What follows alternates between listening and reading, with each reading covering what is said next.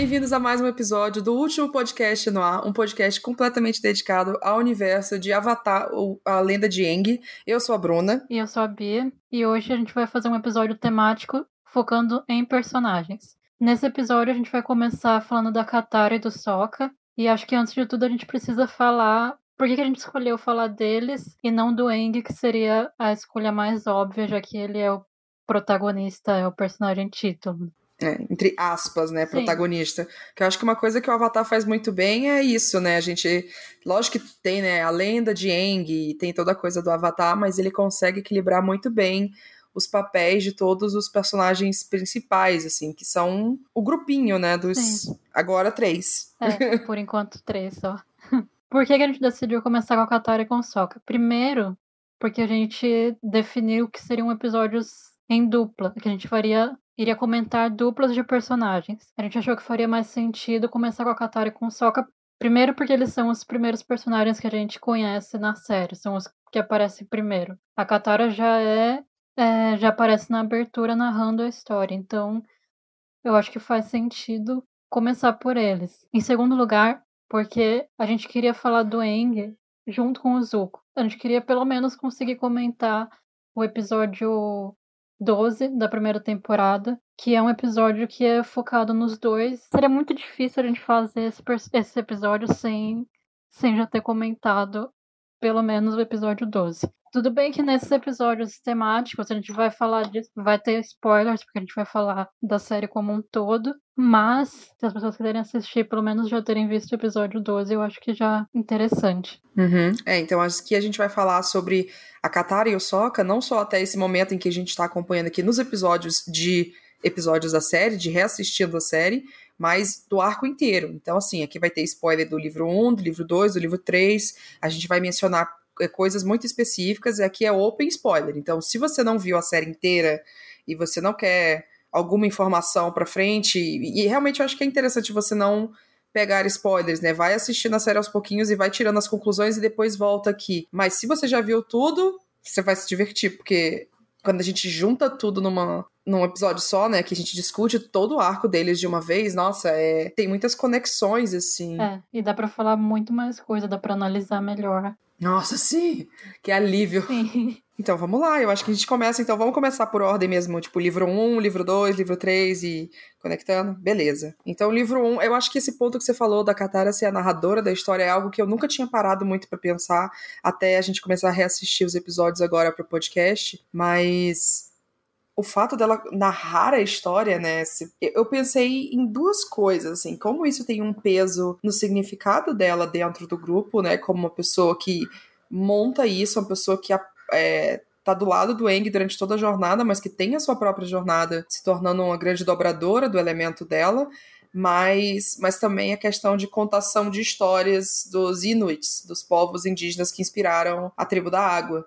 Então, eu fiquei muito pensando, ah, será que no final a Katara não vai ser ah, eu estou contando essa história aqui para meus netos Poderia e outras ser. pessoas da tribo da água, né? É, então, seria legal. Fica aí uma ideia, Netflix. Sim, como narradora. Eu tava pensando até que se o desenho fosse um livro, a narradora uhum. seria a Katara, provavelmente. Mas acho que isso que você falou é mais interessante, assim. Eu não tinha pensado por esse lado da tradição oral. Uhum.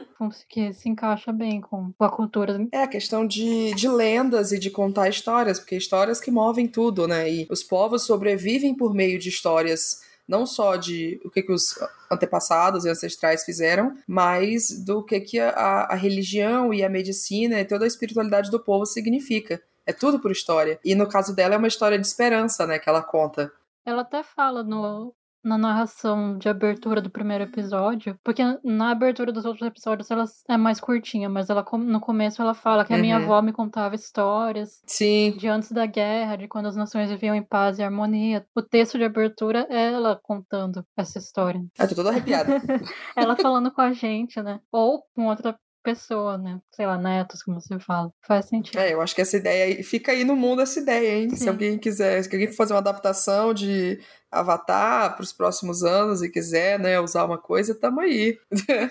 Mas vai, vamos lá. Então, a a Katara, além dessa, desses elementos, eu acho que logo no começo a gente tem tem um motivo, né, da gente conhecer ela primeiro e ela ser também o primeiro contato que a gente tem com dobra. É. Com toda a coisa das dobras, dos elementos. E como a gente comentou no primeiro episódio, a gente já vê logo de cara como que a dobra não é só, não é magia. Sim. Não é uma coisa de- do nada de você, ah, você nasceu com magia ou não. É uma coisa muito conectada com o que interior da pessoa. E ela já mostra isso muito de cara. Ela já tem uma visão de, de ver a dobra como uma mágica, né? Mas depois a gente aprende que não. Mas de curiosidade com o mundo, de, sabe? De Sim. querer mais aquilo ali e dar meio que uma abertura pra essa história de, de, de aventura que vai ser, de fantasia Sim. e tal. Assim como ela tá. Ela quer aprender mais sobre a dobra, a gente também quer. Nós. É, então a gente meio que vai aprendendo do mundo. E também eu, eu parando isso nos últimos episódios que a gente foi vendo, né? No episódio que a gente comenta os episódios 5 e 6, eu parei e pensei muito nisso. São os primeiros contatos do Sokka e da Katara com o mundo fora do Polo Sul, né? Porque eles já cresceram dentro da guerra e a aldeia deles lá no Polo Sul é bem pequenininha, então, tipo, quando eles veem ao macho, por exemplo, fica, caraca, a gente não tem cidade assim, né? Eles têm prédios que não derretem, eles falam, o Soca fala. É muito bom. Sim. Então ele tem toda uma coisa de eles estão conhecendo o mundo, que o Eng já conhece o mundo. O Eng viajava por todas as nações e vivia em outra época. E eles estão conhecendo tudo pela primeira vez, assim. E tem visões muito diferentes, a Katara e o Sokka. Ela É. vê tudo com uma, uma curiosidade, uma sensação de esperança, e o Sokka já é mais Sete.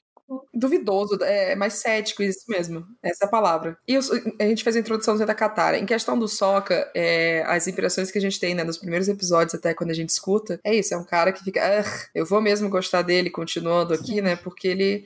A gente, a, a pressão que tem é que ah, é o alívio cômico, é o cara que não sabe dobrar nada, então ele tá ali só pra fazer a gracinha, é bumerangue, é rabo de cavalo, e ele acaba que é, muitas vezes, um, um alívio cômico ali, uma, uma pessoa comum, né, no meio daquele rolê todo. Ai, dobradores são incríveis. Mas olha eu aqui com a minha espada e meu bumerangue. Quando a gente olha assim, é isso. As pessoas que acabam que come, quando começa mais baixo são as que mais evoluem, né? E o Sokka começa num ponto muito foda em que a gente mal quer gostar dele. Então é um ponto de mente fechada, de cético, de machista, de ai, você só posa de ser um cara fodão, mas acaba que você não é muita coisa. E quando a gente vê ele evolui pra ser um puta de um guerreiro, um puta de cara sensível, maduro. E um estrategista também. Nossa, um inventor, estrategista. Eu tava até reparando, mesmo no começo, assim, que se a gente der um benefício da dúvida pro Soca, ele tem umas ideias muito boas, Sim, sabe? Ele tem umas começo. coisas muito. umas coisas sagazes, assim. Eu falei, nossa, realmente, eu não, eu não dei muita, muita moral pra ele, eu devia ter dado mais.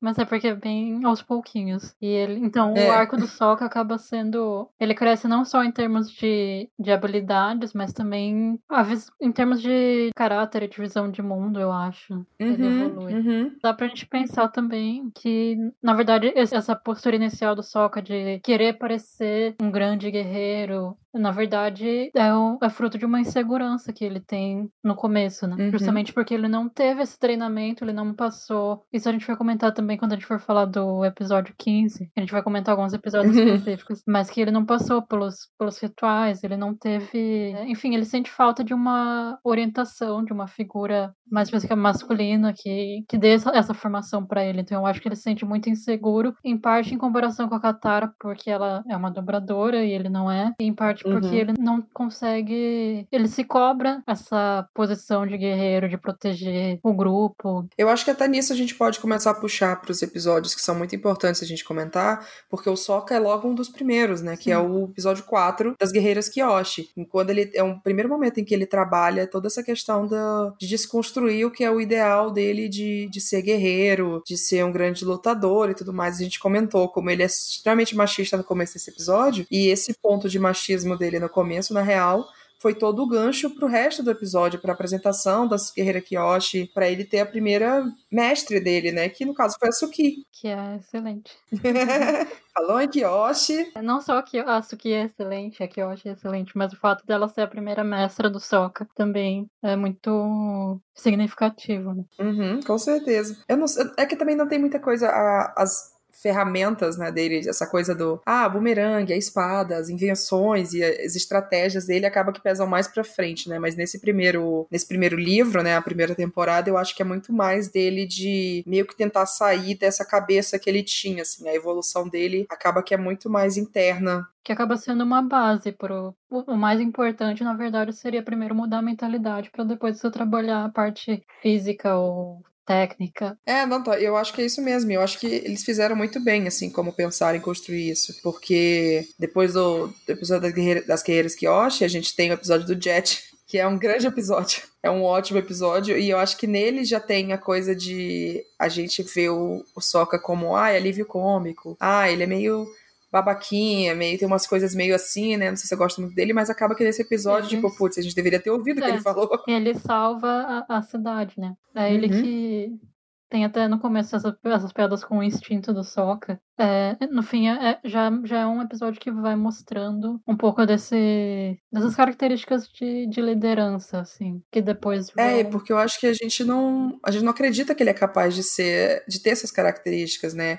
Porque quando a gente coloca o modelo do trio de aventuras, de, em termos de, de, de, de acho que de roteiro, de montar histórias mesmo, a gente pensa, ah, o poderoso, que é o Eng, né, o Avatar, aí a gente tem a Katara, que é a cota feminina da maioria desses trios, só que é a coisa de unir o grupo, de ter uma, uma coisa mais papel de mãe, assim, de ser acolhedora e tal. E o Sokka é o, a piada, né? O alívio cômico. Mas quando a gente pega episódios como o do Jet, na verdade o Sokka tem esse coisa de liderança que a gente fica, caraca, eu não não imaginei que ele fosse ter isso. E quando a gente chega para as próximas temporadas, isso só cresce, isso só fica cada vez mais forte. Quando a gente vê o Sokka realmente liderando tudo, é tipo, faça isso, faça isso, eu que montei o plano, eu que preparei tudo. Então é, é um, ele assume um papel que a gente passa muito tempo não esperando que ele tenha, na real. É mas já é construída desde o começo. Mas uhum, é isso que você falou também da Katara ser a mãe do grupo. É, é, é, ruim quando é só isso, né? Quando a personagem tá lá só pra isso, mas a Katara Uhum. Tem o seu próprio arco e outras coisas que são trabalhadas, inclusive no episódio Aprisionados, que é o 6. Acho que é esse em português, uhum. não lembro. É um episódio da Katara. Esse episódio é um episódio que ela. É, um, é o primeiro episódio que ela tem mais destaque, assim. O plano, ela que tem a ideia inicial de ir até. de, de ser presa pra ir até a prisão, para resgatar o Haru. E ela faz aquele discurso para motivar os os dobradores de terra, que já é um, um, aspecto da personagem dela que também vai ser trabalhado em outros episódios, que é essa coisa de ela querer ajudar todo mundo, de ela não desistir de ninguém, de ela não deixar ninguém para trás e motivar também as pessoas. Eu gosto muito desse episódio porque vira e mexe ao longo da, da série, a gente vai ter nesses episódios de cada um um episódio que nem aqueles uh, os contos, os, é, os contos de Bassincé, quando eles estão lá na é, frente, é, assim, que cada um tem uma aventurazinha, assim, pequenininha dentro do mesmo episódio, mas vão ter episódios que são mais focados em cada personagem, assim. A Katara tem esse, e aí, se eu não me engano, já o, o próximo, que é o do espírito... É. Espírito da floresta? Não. É, o mundo espiritual. É, o mundo espiritual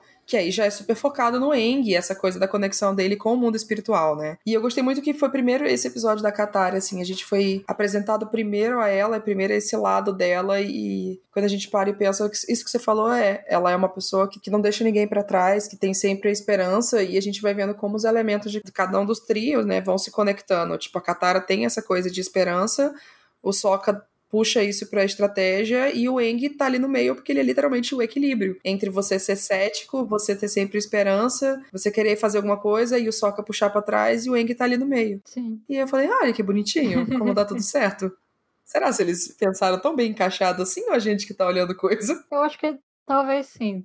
Não sei se nesse nível, mas. Porque eu até falei já no outro episódio que eles descrevem o Eng é a alma do desenho, a Katara é o coração e o Sokka é o músculo. Então uhum. eles já uhum. pensaram nessa composição, assim. Eu sim, sim. É, e nesse episódio a gente vê como ele até fala, né? O episódio dos aprisionados, o coração e o espírito desses dobradores já era, né? Quando o dono lá da prisão tá falando. E eles reagem, até os dobradores agradecem a Katara por você ter trazido no nossa, nossa força de volta, né? Essa coisa do coração de vamos fazer alguma coisa. E aí pra frente, o próximo episódio que a gente tem um, um grande tchan mais assim da Katara, Sim. É o do, do pergaminho de dobra da água, né? Que aí já entra na questão do arco Sim. dela de ela quer, quer ser uma mestre dobradora de água. Por Sim. isso que é a missão dela. É, de ir até contra os valores. É, de ir contra os valores dela, de colocar o grupo em perigo, uhum. porque ela roubou dos piratas. Outra coisa interessante desse episódio que me fez é colocar ele, além da, da desse, desse que seria um desvio de caráter,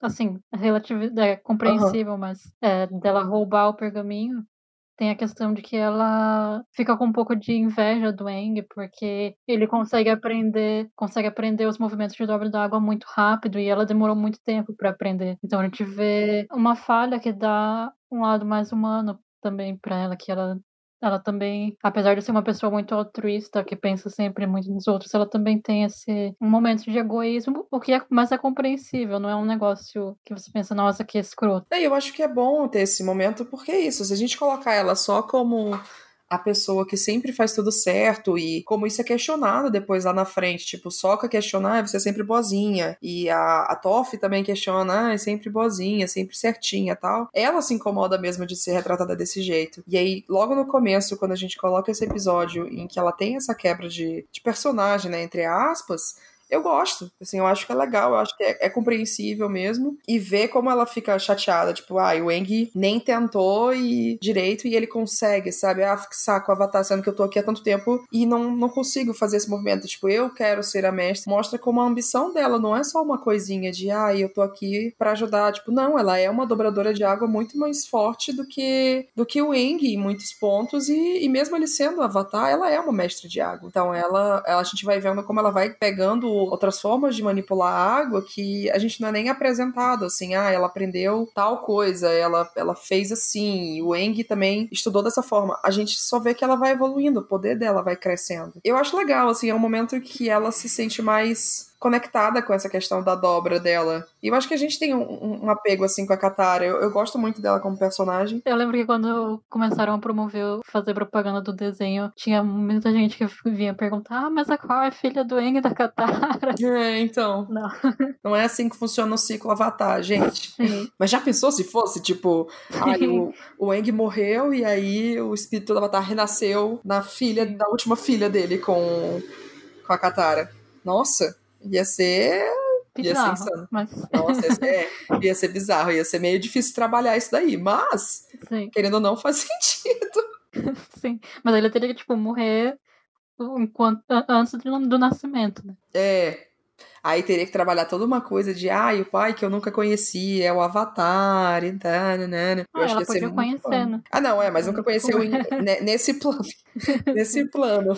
E aí todo mundo ia falar, ai, o seu pai foi um grande Avatar. Ai, o Avatar é seu pai? Nossa, ia ter muita coisa para trabalhar. Mas enfim, a Katara, no... Essa, eu acho que essa questão da, da, da falha de caráter, assim, né, essas... essas falinha que ela teve de ser a, a visão perfeita, de estou sempre organizando tudo, estou sempre montando tudo, segue também pro episódio do Jet, né? Que eu acho que para ela também é um, um bom episódio para mostrar sobre, sobre a personalidade dela e como que ela cresce.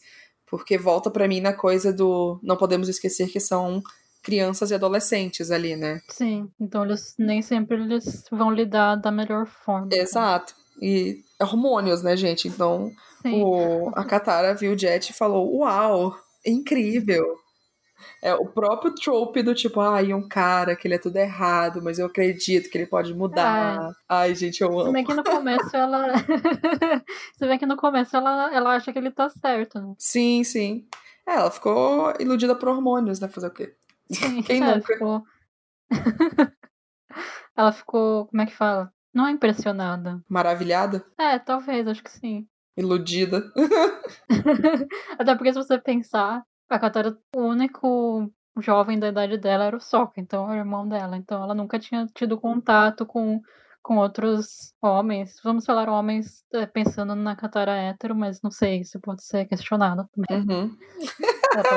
Eu estou já puxando a minha agenda. Lógico, por favor. É. Porque, porque é isso que falta no mundo Avatar, né? Puxar mais essa agenda, mais no caso. Gays. Mais gays. Mais gays.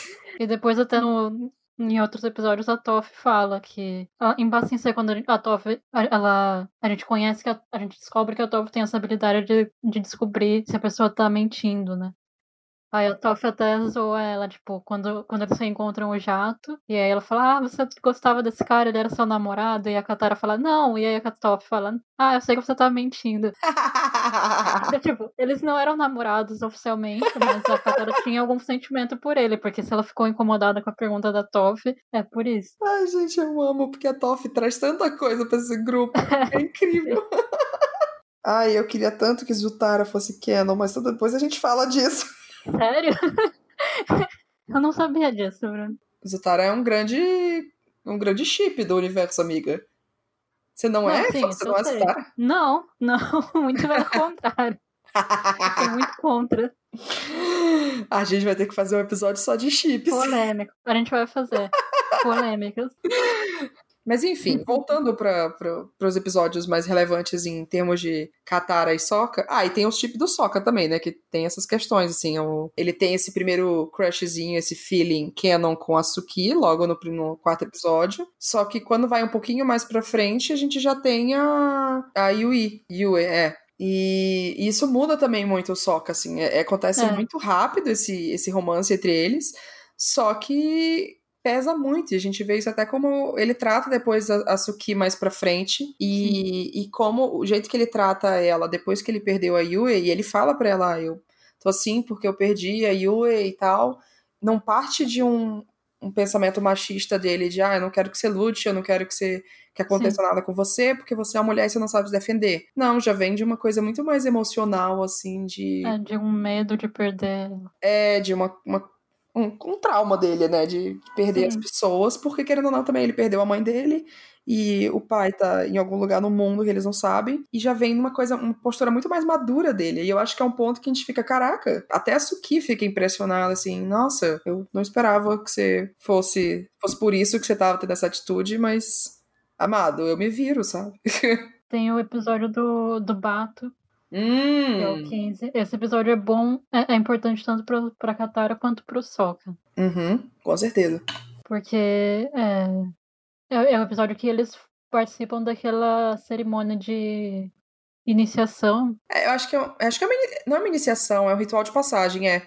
Eu é, acho que é uma, um, um, ritual de passagem porque ele fala, né, que os, os jovens meninos da, da tribo da água têm que fazer isso quando, quando chegam em tal idade e tal, e como o pai deles não estava lá para fazer, ele foi e fez com o Soca. Sim, e, e, os, e a Katara também participa, não? Apesar de ser pros, pros jovens meninos do Tribo da Água, a Katara também participa. O Eng também participa. É, e aí vê uma coisa de união deles, né? Tipo, não é. Claro que cada um individualmente tem o seu seu valor e sua coisa ali, mas eles são um grupo, eles são uma coisa única ali também. Para o processo todo dar certo, eles precisam trabalhar em equipe, né? Uhum. Que é uma grande metáfora para todo o desenho. Daí eu acho que é uma coisa muito. Tem muitas metáforas aí, sabe? Até mesmo nenhum barco funciona sozinho, assim. Você não consegue coisar um barco só com uma pessoa é, a, a, metáfora de que quando você tem um, um povo que é formado no conceito de unidade, de união entre toda uma comunidade mesmo, todo mundo se ajuda mesmo. E aí puxa também pra coisa de ser originário. Então, uma aldeia. It takes a village, sabe? Sempre é. é a aldeia como um todo. Sim. Eu ia até perguntar se era de algum povo indígena, porque agora eu não me lembro. É uma coisa muito de povos originários em específico, sabe? É sempre. Todo mundo faz para todo mundo, não é? Né? É sempre o coletivo, sabe? Então essa expressão, tipo, it takes a village, que a galera fala, que é tipo, ah, para criar uma criança, você precisa do, do, da vila inteira, da cidade inteira, da coisa inteira. Isso é muito de um, uma coisa indígena, porque quando você tem crianças numa aldeia, a aldeia inteira cuida dela, sabe? Não é necessariamente, ah, é a filha de não sei quem, é a responsabilidade de não sei quem, sabe? Faz pouco tempo eu conheci uma, uma pajé e uma menina que a pajé chamava ela de minha. Como é que era? Chamava ela de minha, minha filha. Eu acho que chamava de filha, e a menina, quando ela foi falar uma coisa, ela falou: ah, é a minha. Eu perdi a minha mãe, e aqui minha, minha avó. Primeiro chamou de tia, depois chamou de minha avó. E aí eu fiquei, ué, eu tô meio confusa. Mas aí que eu me toquei, cara, mas é que não importa, sabe? Se você é biologicamente a sua avó, ou sua tia, ou a sua mãe, ou o que for. Querendo ou não, é uma família. Cada um cuida de si. Às vezes, como você tem um relacionamento com, com tal pessoa vai definir se você considera ela uma avó, uma mãe, ou uma tia, ou algo do tipo. Então, às vezes pode ser uma metáfora disso também, sabe? De a tribo da água tem essa inspiração indígena e é sempre pelo coletivo, é sempre junto que se faz. E eu acho lindo quando eu vejo essas referências acontecendo. Mas eu acho que é muito legal mesmo. Eu não tinha parado e pensado muito como é um, um ritual que ah, é para os meninos da tribo da água. Mas o fato do Eng e da Katara participarem realmente tem um grande peso ali. Porque não é que é uma quebra de tradição de ah, não respeita as tradições e deixa as coisas como estão. Mas é de abrir os olhos para, olha, o mundo realmente é outra coisa do que quando a guerra começou, do que quando o Eng estava no tempo dele, do que quando os, os homens da tribo da água saíram das suas terras. Então, a gente tem que rever as coisas de outra forma. Então, ver a Katara só como ah, uma menina da tribo da água, então ela tem que costurar, ela tem que cozinhar, ela tem que ser curandeira e tal, não é suficiente, porque ela não é só isso. Ela é uma dobradora de água e o mundo tá mudando, a gente precisa de mais pessoas então ela vai ser uma guerreira também. Por que não? Isso acaba quebrando várias coisas e eu acho que nela já tem meio uma coisa de, ah, não importa eu fazer X ou eu ser X ou Y, eu quero ser uma mestre dobradora de água, então eu vou fazer. E o, os momentos de choque que a gente tem é quando o mundo vê essa postura que ela quer ter, né? E o Sokka eu acho que já é meio o contrário, ele já tem uma visão e o mundo vai mostrando para ele outra coisa que ele precisa desconstruir. Então eu acho que a Katara vai desconstruindo para fora e o, o Soca, na verdade, vai desconstruindo para dentro. Excelente análise. Não tinha pensado nisso. Mas eu achei que a, a, a, o que o Airo fala, que as pessoas da tribo da água têm um.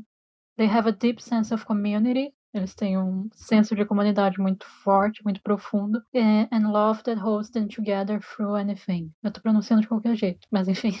Então, senso de comunidade, de amor que os mantém unidos. Então, esse é o, é a essência da cultura da tribo da água. Mas então, falando, passando do, do episódio do Bato, a gente tem o próximo que é o episódio do mestre de dobra de água, né? Quando eles finalmente chegam no fucking Polo Norte, depois de 18 episódios. Eu fico, meu Deus, demora 18 episódios para cruzar o mundo. Tudo bem que faz realmente sentido, né? Mas, porra, demorou Isso demais. É porque eles também, eles se desviam bastante, né? Sempre tem alguém para ajudar.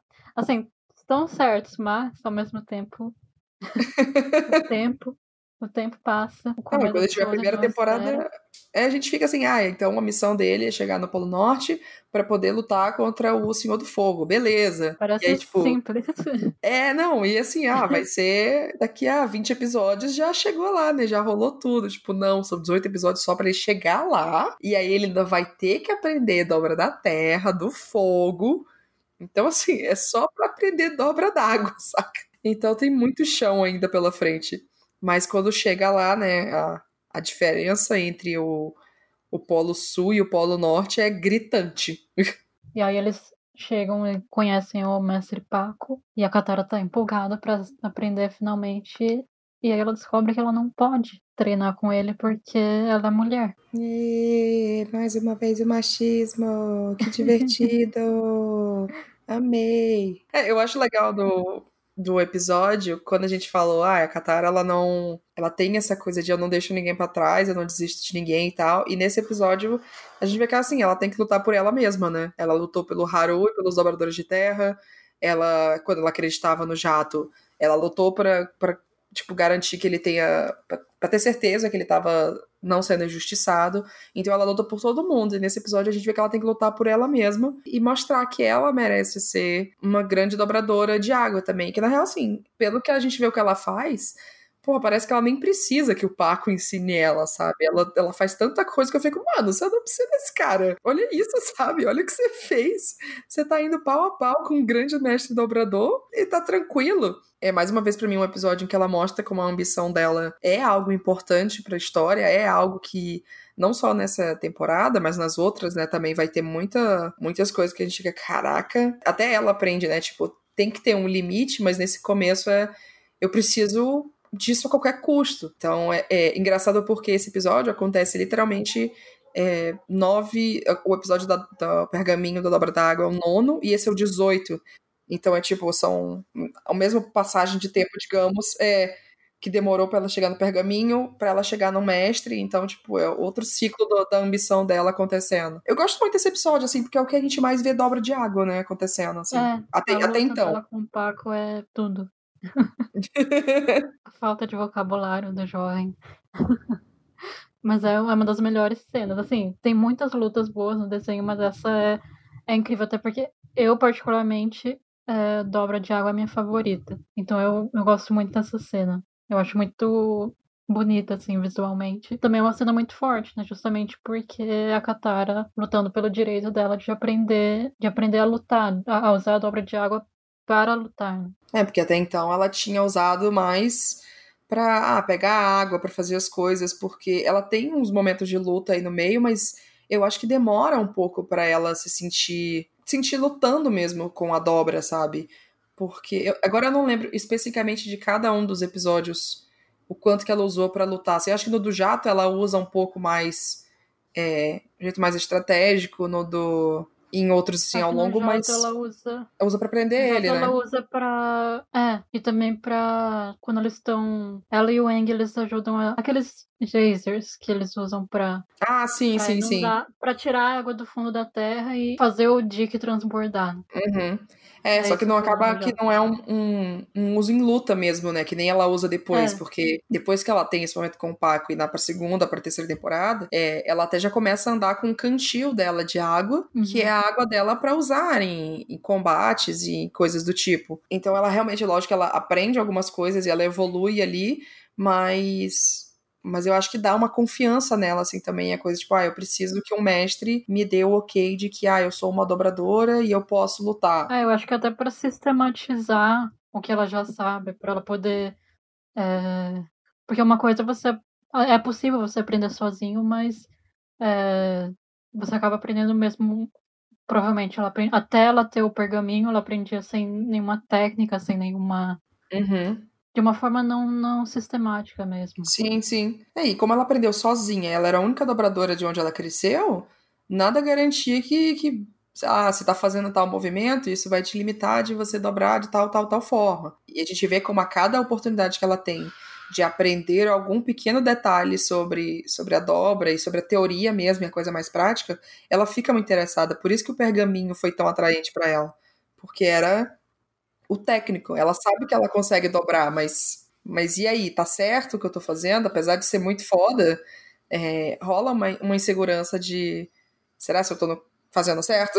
Sim, nossa, porque você imagina, para aprender qualquer coisa, sei lá, você aprender uma língua uhum. sozinho, não tem ninguém para dizer, ah, sua pronúncia tá correta. Uhum, exato. Porque tem muita coisa que parece certa, mas na verdade um falante nativo vai te dizer, olha, tecnicamente tá certo, mas a gente não usa desse jeito. Sim, sim. E é engraçado porque esse é um episódio em que a gente tem toda essa coisa do Sokka, ah, ser um grande guerreiro, ser um grande lutador, etc.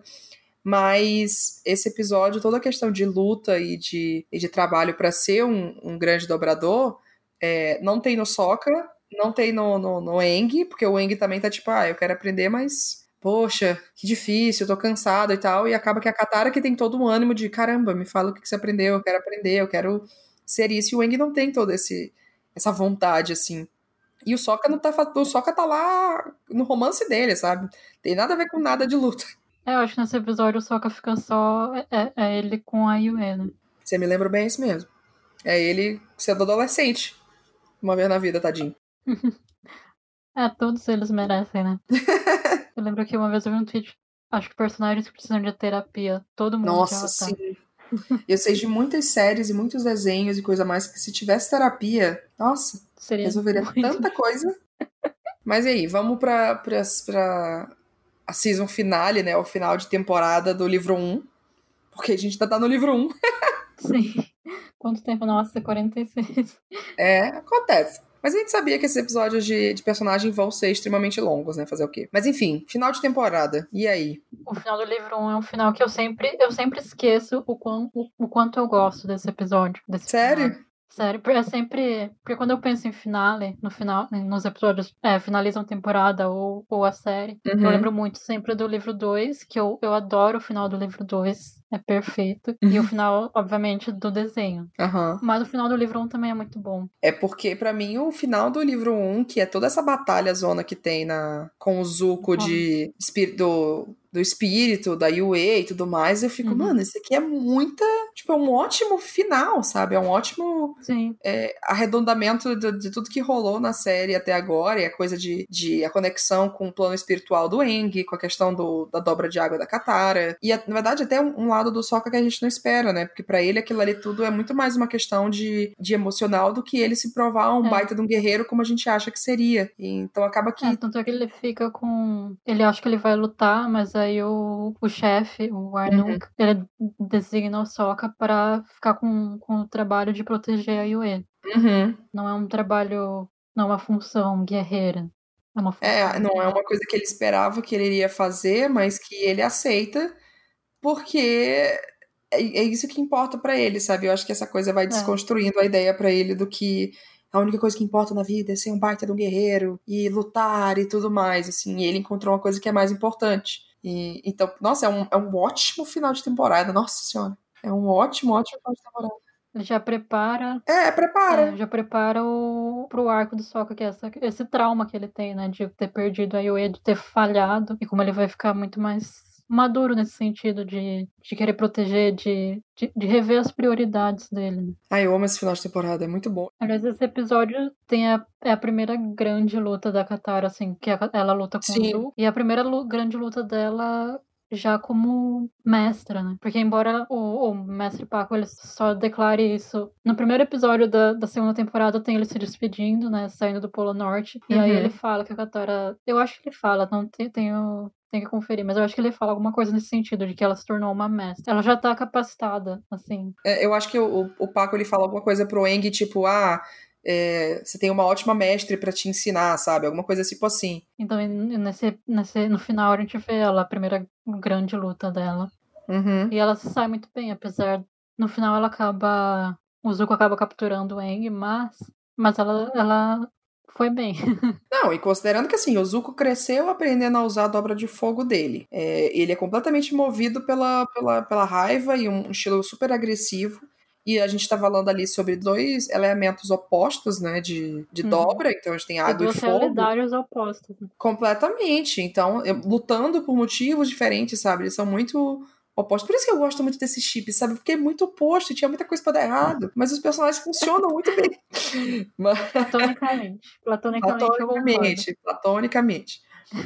mas. Mas eu acho que ela foi nossa, ela foi incrível, assim, mesmo ele capturando o Eng, sabe? E não é uma coisa de. É, tudo bem que, lógico, que ganhar ou perder ali numa situação muito importante, né, no caso. Mas, mas ela foi uma mestre de água, sabe? Eu não sei se outra pessoa poderia ter derrotado ele nesse nível, é, lutado nesse nível e conseguido derrotar de qualquer forma. Então eu acho que foi ótimo, assim. E foi isso, é a primeira vez que a Katara usou a dobra para lutar de verdade, né? Então as inseguranças que ela tinha talvez ainda estavam muito frescas, mesmo é, porque a confirmação do, de mestre só vem depois, né? E, e mesmo com ela de, derrotando, entre aspas, o Paco e tudo mais, é a primeira luta dela, de verdade. Eu acho que ela foi muito bem. bem. Eu acho que foi um ótimo, um ótimo luta e um ótimo jeito para ela encerrar essa primeira parte do, do arco dela na, no livro 1.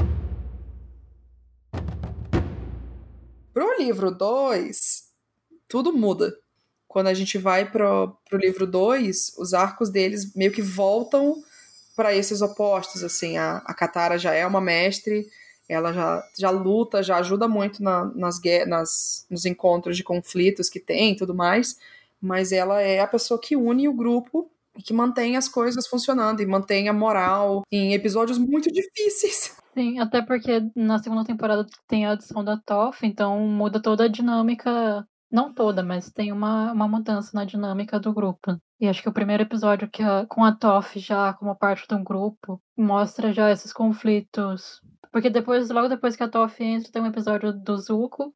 Aí depois é um episódio uhum. que mostra eles realmente tendo que lidar com essa nova configuração. E aí a Katara e a Toff se desentendem elas se desentendem, desentendem bastante, porque a Toph tem uma personalidade forte. As duas têm uma personalidade forte. Me, a Toph tem, tem uma cabeça muito mais individualista, ao contrário da Katara, que tá sempre pensando no coletivo.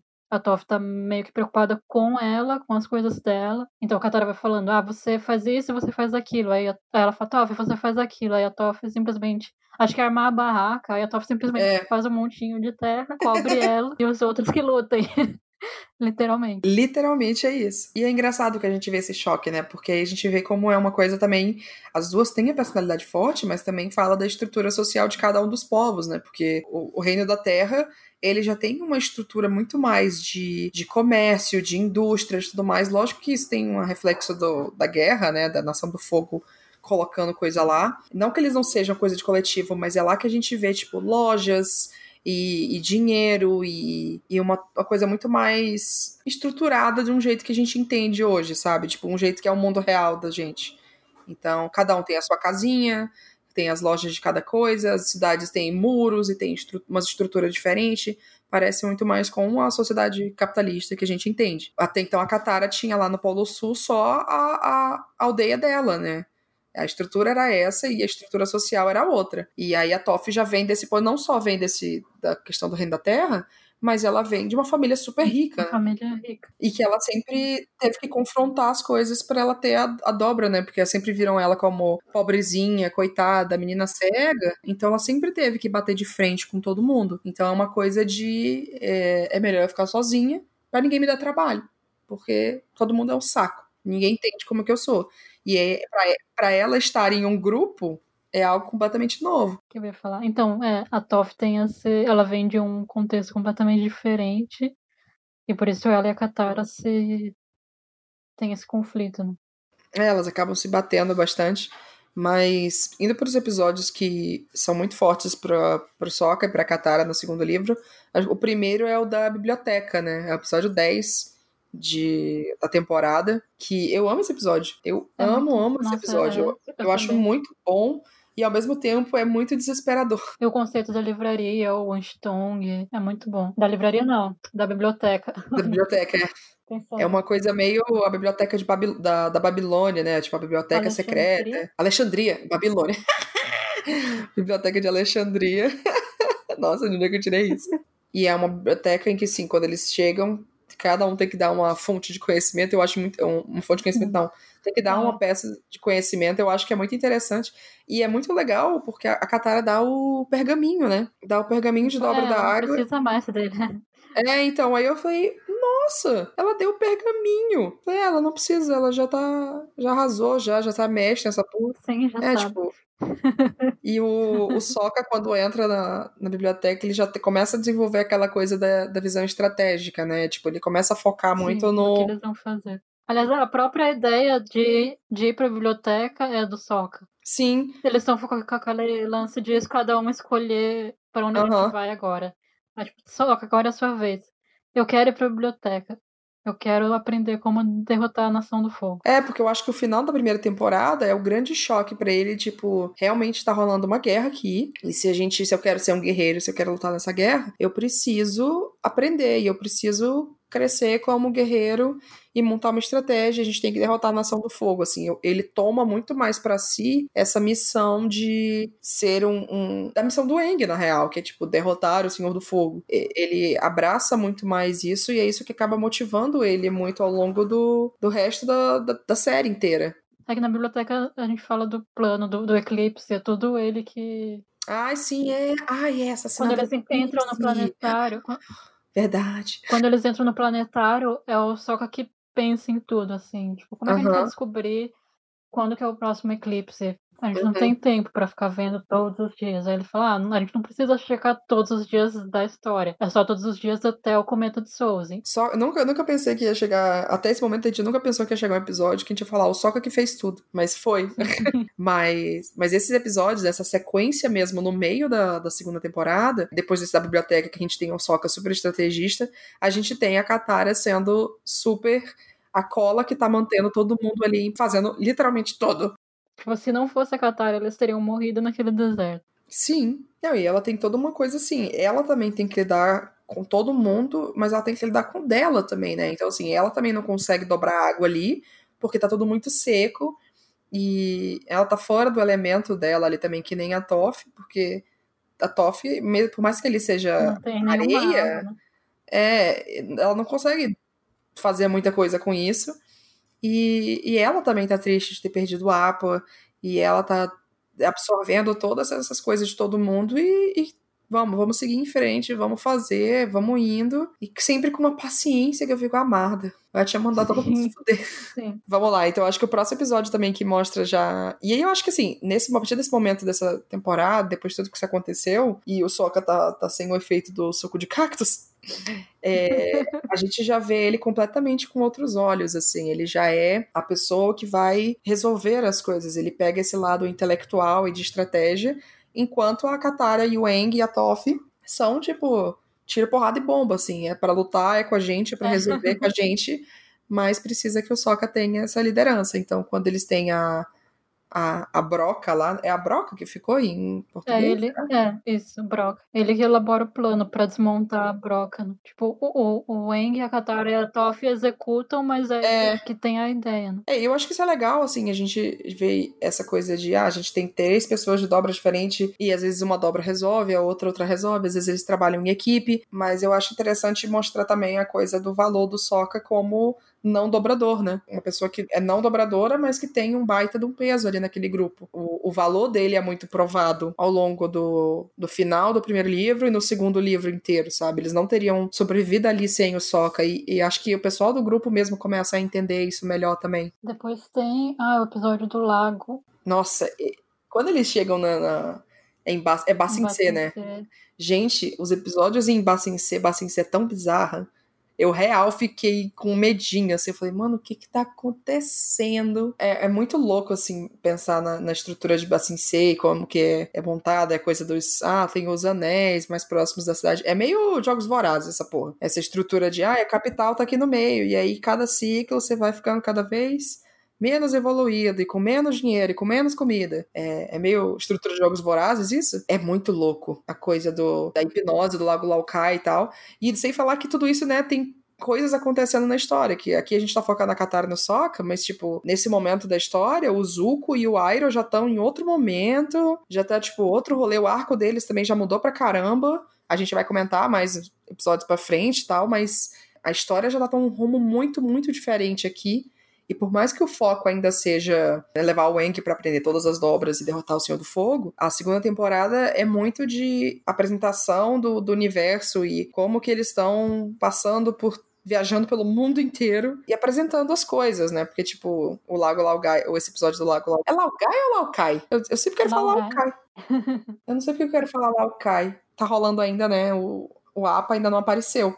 Então tem todo um, um grande peso, assim, nesse episódio, assim. Eu acho que tem muita coisa. O Eng já tá meio que lidando com o luto melhor, assim, mas é um momento da série com muita coisa acontecendo ao mesmo tempo. E tem a questão política, né? Esse, Sim, esse sim. arco do, do final do, do livro 2 que eu adoro, que mostra é, uma visão bem mais complexa do, da guerra e do. Você pensar, ah, o rei da terra vai apoiar com certeza Uhum, é, o plano. Mas aí eles veem que não é bem assim, uhum. que tem mais coisas pra considerar. Tem a questão que é o jato que aparece, né? E a Katara tá Ah, já, tô verdade. 100%. Ela fica 100% pistola quando ela vê ele de novo.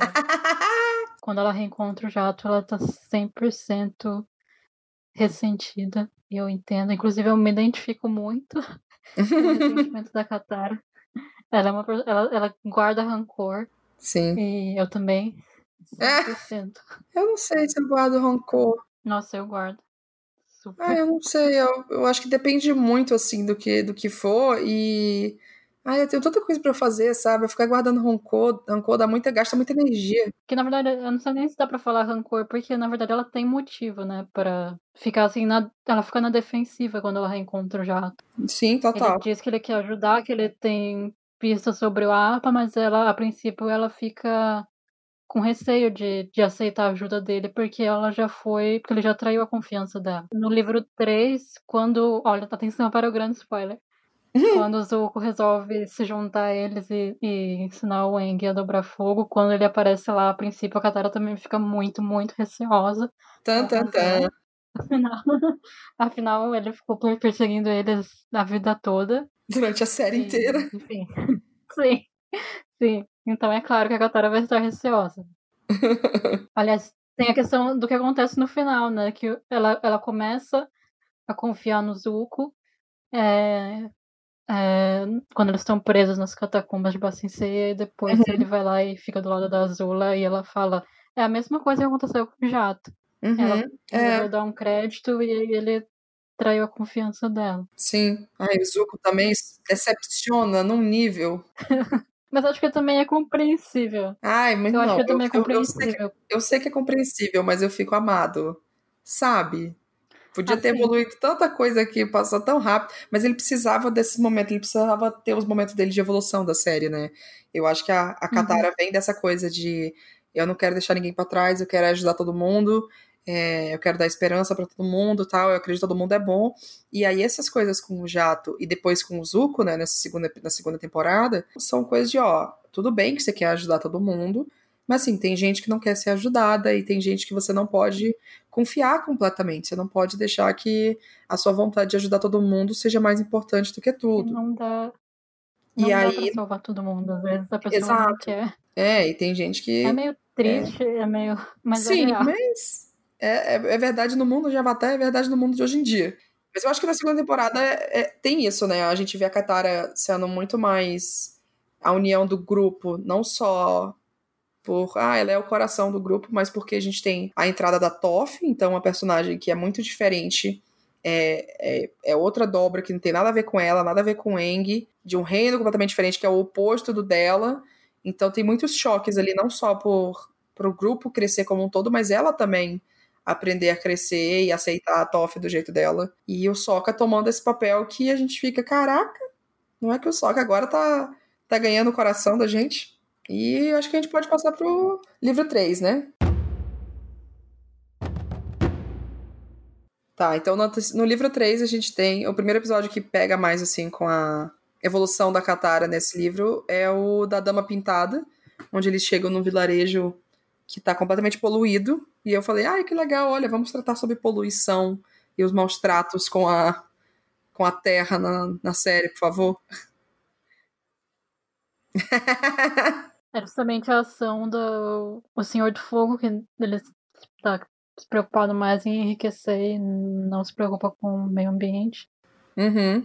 E aí eles. E, e com as pessoas que moram lá também. Então ele tá. É uma, um vilarejo que tá totalmente poluído, as pessoas estão doentes. Eu acho que é um jeito interessante de mostrar o, os efeitos que a guerra tem, né? Não só porque o Senhor do Fogo é um, um É. nojento, mas, mas porque é isso. Quando você tem uma guerra, você produz mais. Você tem que extrair mais Uhum. minérios, que precisa de mais armas. Então você gera mais poluição e acaba que alguém Sim. vai ser prejudicado por isso. E aí tem a, a coisa da Katara aqui, é, depois que ela tem toda essa coisa de traição, de confiança com o Jato na primeira temporada, e aí com esse momento do Zuko também, que pega muito pra ela, né? Porque depois na temporada ela tem que botar pra confiar nele de novo, e ela fica muito duvidosa de botar fé nisso. É, a gente acaba que volta nela aqui essa coisa de eu quero ajudar todo mundo, sabe? Tipo, ah, eu, eu sei que tem coisas que a gente não consegue fazer, mas eu posso fazer alguma coisa por esse povo, assim. E aí ela acaba criando toda essa coisa da, da dama, dama pintada, Da pintada. a dama pintada para poder salvar eles. E acaba que meio que, entre aspas, volta para aquela Katara esperançosa do começo da série, mas sem. É, ela não retrocedeu, assim. Ela tomou aquela Uhum. vontade dela de ajudar todos e de uma forma mais produtiva. Lógico que no começo não é sempre isso, porque ela acaba que quer botar o terror na, na galera da Nação do Fogo. e aí eu acho que entra uma coisa dela tá meio amargurada, né, sabe? Tipo, de lidar com isso, tanto que depois, quando todo mundo descobre que ela tá fazendo isso e todo mundo conversa, ah, vamos fazer isso certo, em conjunto. E aí que trabalha, né, a- essa temporada inteira, pra mim, é sobre eles trabalharem juntos. Cada um tem o seu conflito ali, mas quando um participa do outro e todo mundo conversa, como se fosse uma boa terapia, funciona. Veja só a importância da terapia. Mas é, depois desse episódio tem é, o episódio do Sokka. né? o que o Sokka tem o mestre dele, né? Ah, eu acho legal Sim. porque a gente, a gente vê o Sokka crescendo em várias coisas, né? Em vários pontos, tipo, ah, ele cresceu emocionalmente, ele cresceu em maturidade, ele vai trabalhando essa inteligência dele com, com estratégia, com as invenções e tudo mais. E aqui, finalmente, a gente tem ele meio que voltando, né? Fazendo um ciclo completo, que nem a Katara, pra coisa dele de ser um, um guerreiro. E a insegurança dele, porque ele é o único que não, não dobra, né? Esse uhum. É assim, verdade. cena que eles discutem assim, eu sou só o cara. Ele falou assim, eu sou só o cara do boomerang, eu acho. Tipo, ele mesmo não reconheceu ainda uhum. a importância dele no grupo. Sim, total. Aliás, mesmo no começo, eu acho que o próprio o Eng, a Katara e a Toph, eles mesmos ainda não se deram conta, eu acho, da importância que o Sokka tem no grupo. Acho que tem até uma cena de piadinha deles zoando o Sokka e tal, mas aí é um episódio em que o Sokka reconhece o próprio valor e, e, o resto do grupo também reconhece a importância dele. Mas eu acho que é um momento muito legal esse episódio, assim, de ser. O Sokka, por mais que ele. Todo mundo tenha nesses episódios e tal, eu acho que o Sokka é o que tem menos episódios dele, porque a, a, o crescimento dele é, entre aspas, difícil de trabalhar do que ah, a Katara querendo evoluir com a dobra da água, o Eng querendo evoluir com os estudos das dobras. Então acaba que o dele é um pouquinho mais complicado de explicar. Mas isso que você falou do, da, do grupo questionar qual é o valor dele ali dentro, isso é realmente é muito forte aqui nesse episódio. É a hora em que todo mundo tem que pegar e entender que, cara, se vocês não tivessem o Soca, vocês não estariam onde vocês estão. Assim, já faz um tempo que eu assisti, então eu preciso ver de novo. Mas o principal trunfo do Soca como guerreiro é a criatividade e a inteligência. Então uhum. não é uhum. nem a parte técnica, mas a parte de prever situações e imaginar saídas, é, no, novas soluções, imaginar soluções diferentes e, e que acabam sendo mais eficazes até. É, eu acho que essa faz parte do processo dele de desconstrução do que é um guerreiro, né? Para ele, antes, o guerreiro era batalha, espada, armadura, é até mesmo nesse episódio, né? Isso. E até esse, nessa, esse episódio, né? Eles olham, tipo, olha, uma armadura, que legal. Parece criança olhando loja, para ele é tipo, uau, armaduras, espadas e coisas. Só que aí acaba que quando ele aprende, é, conhece um mestre mesmo, ele vê que essa desconstrução que ele estava tentando estava indo pelo caminho certo. O guerreiro não é só a força física, é toda essa coisa de estratégia e de pensar e de ser criativo que ele veio trabalhando ao longo dessas duas últimas temporadas, né? Então é meio que é, é como se fosse para a Katara foi o, o, mestre Paco dando o ok de sim, você está fazendo as coisas certas. O mestre Piangal foi foi essa coisa pro Sokka, assim, sim, você é um guerreiro, não tenha dúvida disso. E aí você vê que os mestres do Sokka foram todos. Teve a Suki, que é do Reino da Terra, e o Piandal, que é da, da, da, Nação do Fogo. Então vieram de. foram fontes inesperadas, assim, fontes de. que o, o Sokka nunca. Nunca imaginou. É, que são, são estilos de luta diferentes, né? Tipo, a, o povo da água luta de uma forma completamente diferente da terra e do, do fogo, e isso só mostra também de novo a questão do equilíbrio da série inteira, né? Tipo, todas as nações vivem em equilíbrio porque todas as nações aprendem uma com a outra. Sim, é, é a mensagem do, do Airo também, quando ele está ensinando o Zuko, que é importante você retirar conhecimento de vários lugares, porque aí você tem uma formação mais completa, mais variada, você consegue ver outras perspectivas, pensar de outras formas, combina com essa ideia também. Sim. E ainda pro próximo episódio, na sequência, assim, do que é mais. pega mais pra, pra história. Ah, é um dos episódios mais sinistros da série inteira. É o The Puppet Master, que é a. Eu não sei como é que foi em português. O episódio 8 da terceira temporada. É uma coisa de fantoches. Mas enfim. Mas para mim é um dos episódios mais sinistros porque volta naquela coisa da, da ambição da Katara, sabe? Tipo, ah, é descobrir que é uma pessoa que é da tribo da água que estava se escondendo aqui esse tempo todo. E é uma pessoa que é dobradora de água, né? Então, assim, a Katara nunca conheceu alguém que era da tribo da água do sul, que é dobradora de água. E é uma, é, mulher. E é uma mulher. E até você, uma coisa interessante que tem nesse episódio, um flashback que mostra a Rama, que é essa senhora da, da da tribo da Água do Sul, que estava morando na Nação do Fogo, que ela foi feita prisioneira. E aí tem um flashback que eles mostram os primeiros ataques da Nação do Fogo no, no Polo Sul e os dobradores de água tentando conter. Tanto é que tem aquele navio que ficou preso lá no, no Polo Sul, foi daquela época. E nesses flashbacks você vê que além da Rama tem outras mulheres é, dobrando água para a luta. Então você vê que a, o Polo Sul tinha uma outra visão sobre o, a, as práticas de, de dobra d'água. Ah, então a própria Rama era muito boa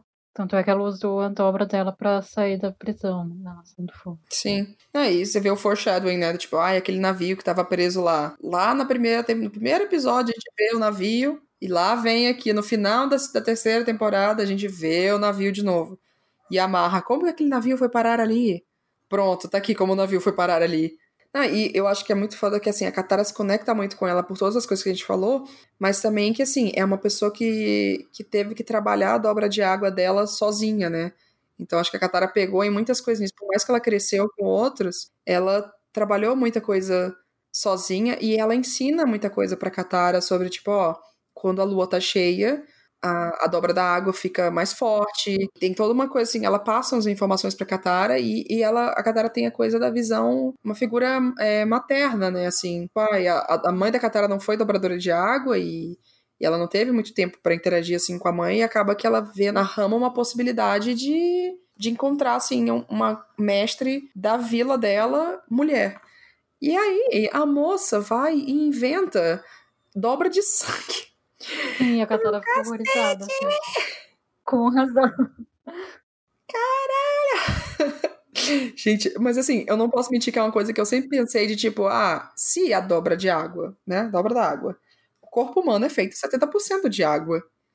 Teoricamente, você não precisa nem só dobrar o sangue em si, mas você consegue, tipo. Dobrar outras coisas você consegue dobrar, tipo, ah, é o músculo da pessoa. Você consegue fazer, sei lá, que, que nem a Thaili faz os, os golpes em que pega. É, é a dupla. É, que nem ela faz os golpes que atacam os pontos de pressão no corpo e deixa a pessoa, tipo, ah, você consegue mexer o braço e tal. Eu pensei, cara, se você consegue dobrar água, você consegue dobrar a água dentro de um músculo, teoricamente. Então você consegue fazer com que esse músculo perca força e fique, fique sei lá, tipo, formigando assim por um tempo. Porque, tipo, isso. E aí ela vai e faz. Só que, logicamente, que isso é uma teoria, né? A gente não faz isso de verdade, é só porque água está em tudo. Mas a mulher me vem e inventa dobra de sangue, onde você consegue controlar todos os movimentos da pessoa. Então, eu acho que tem um problema aí. E eu acho que isso fala um pouco com a Katara, assim, o que pesa muito, não só que é uma coisa horrível, mas que assim, ela vê ali né, na, na Rama uma pessoa que é muito igual a ela, tipo, ah, poderia ser eu mais pra frente, porque também a Rama é ambiciosa de ser uma grande mestre dobradora de água, sabe? Então ela olha assim, tipo, nossa, esse é o caminho que eu poderia ter ido sem, sabe, a minha missão de, de ser uma grande mestre de água iria me levar a, a, a ser assim, sabe, a querer manipular as pessoas e tal. E não só isso, a vingança também, né? Porque na frente ela vai ter que lidar com esse sentimento de vingança, mas já pega ali, eu acho. Eu acho que no, no caso da Rama, não, ela desenvolveu a dobra de sangue não tanto por ambição, mas por, mais por necessidade. Né? É, mas assim. Ela tava presa e ela precisava sair. É, mas querendo ou não. o seu ponto ainda é válido, mas. o seu ponto ainda é válido, mas é só uma, uma, uma observação. É. é. Querendo ou não, né? é uma situação extrema que faz com que você tenha que, que pensar em uma solução extrema. Acho que a dobra de sangue não teria sido desenvolvida se é por alguém que não, não tivesse uma posição de extrema necessidade. Não, e também alguém que tinha questão de caráter também, porque assim, é a coisa do tipo.